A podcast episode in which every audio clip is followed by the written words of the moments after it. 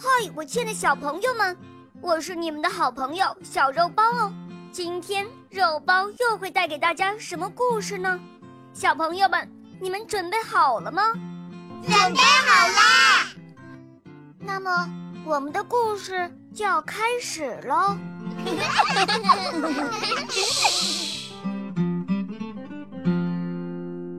不久之前，西蒙·博蒂德蒙与可马莫特太太居住在了同一条街上。西蒙是这片居民区里出了名的小魔王，他无论到哪儿都爱搞恶作剧，惹怒了所有的人，除了可马莫特太太。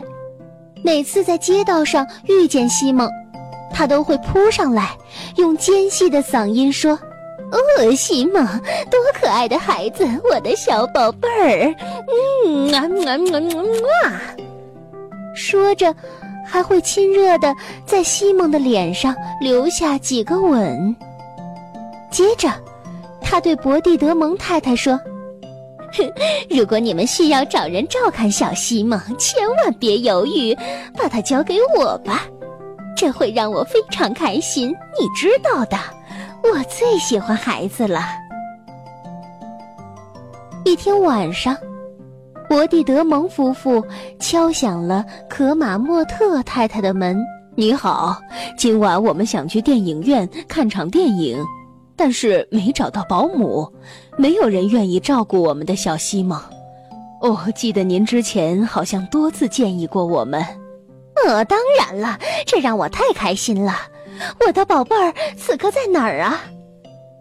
还没等博蒂德蒙先生说完，科马莫特太太掩饰不住心中的喜悦，抢过了话。说完，她露出了一个可怕的笑容。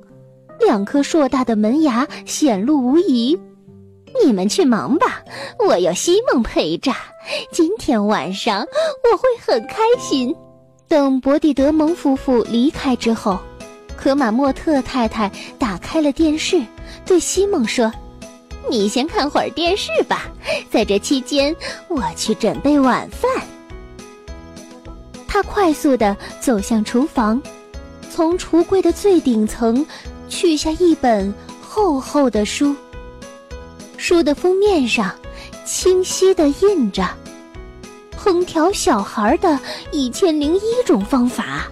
瞧瞧瞧瞧，有奶汁小男孩，小孩排骨炖土豆，哦，就是这个了，番茄男孩，这就是我想要的。可马莫特太太开始阅读菜谱。忽然，听到了一种奇怪的声音，原来是西蒙正在玩浇花用的水管。可马莫特太太急忙冲过去，大喊着：“不要不要不要碰这个水龙头！”但是太晚了，噗嗤，一股很强的水流射向了可马莫特太太，她做了一个非常可怕的鬼脸。再次露出了他的大门牙，他冲过去抓住西蒙的手，把他重新安置在电视前，说：“乖乖看电视，我敢肯定，一定会有动画片的。”说完，他转身向厨房走去，继续看他的菜谱。他继续阅读。先将小孩浸在开水中，撒一点盐，再撒一点胡椒。哦不，不要碰那个食物搅拌机，我还没有盖盖子。忽然，他再次尖叫起来。可是太晚了，此刻，西蒙已经按下了按钮。啪啪啪，西红柿泥在厨房里四处飞溅。飞溅到墙上，贴在了天花板上。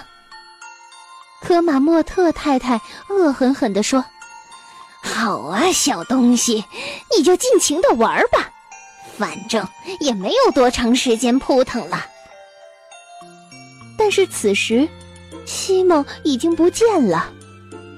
可马莫特太太竖起耳朵仔细听着，口中自言自语地说。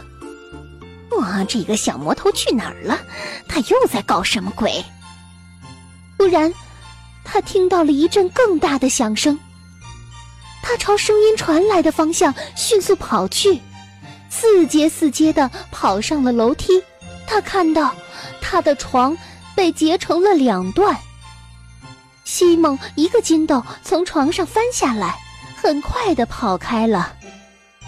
可马莫特太太高声的喊道：“我的床，这是我曾曾外祖母留下来的床，这次我绝不会饶了你！”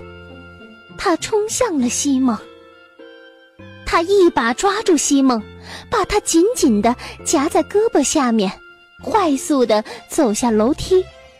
西蒙的手脚不停的胡乱踢打着，然后开始大笑起来。嘿嘿，哈哈哈哈哈！多令人开心的可马莫特太太，她真算得上是世界上最优秀的保姆了。可马莫特太太死命的夹住西蒙，不让他乱动。晚餐来了，这是我应得的。在厨房里。可马莫特太太用绳子把西蒙像香肠一样绑了起来。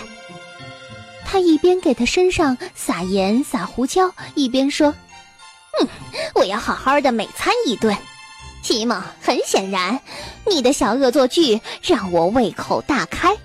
现在我饿了，非常非常的饿。他转过身，继续读着菜谱。用平底锅煎熟洋葱丁。趁这个时候，西蒙扭动着身体，一小步一小步的往大门的方向挪去。他用头在门上撞了三下，咚咚咚，然后赶紧藏到一边。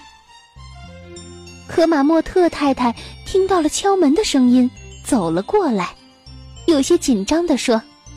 哦，西蒙，你在哪儿？你的爸爸妈妈来了，在敲门。西蒙从藏身的地方蹦了出来，欢呼道：“ 太棒了！”可马莫特太太赶快解开了西蒙身上的绳子，转过身去开门。可是门外一个人都没有。他很疑惑的回头看西蒙，可是。一切都晚了，一个套索飞了过来，把他套住了。不到两分钟，可马莫特太太就被捆成了一个大香肠。这时，门真的被敲响了，伯蒂德蒙夫妇回来了。他们非常尴尬的看到可马莫特太太被绳子绑着坐在地上。浑身湿漉漉的，头发乱成一团，身上覆盖着点点西红柿汁儿。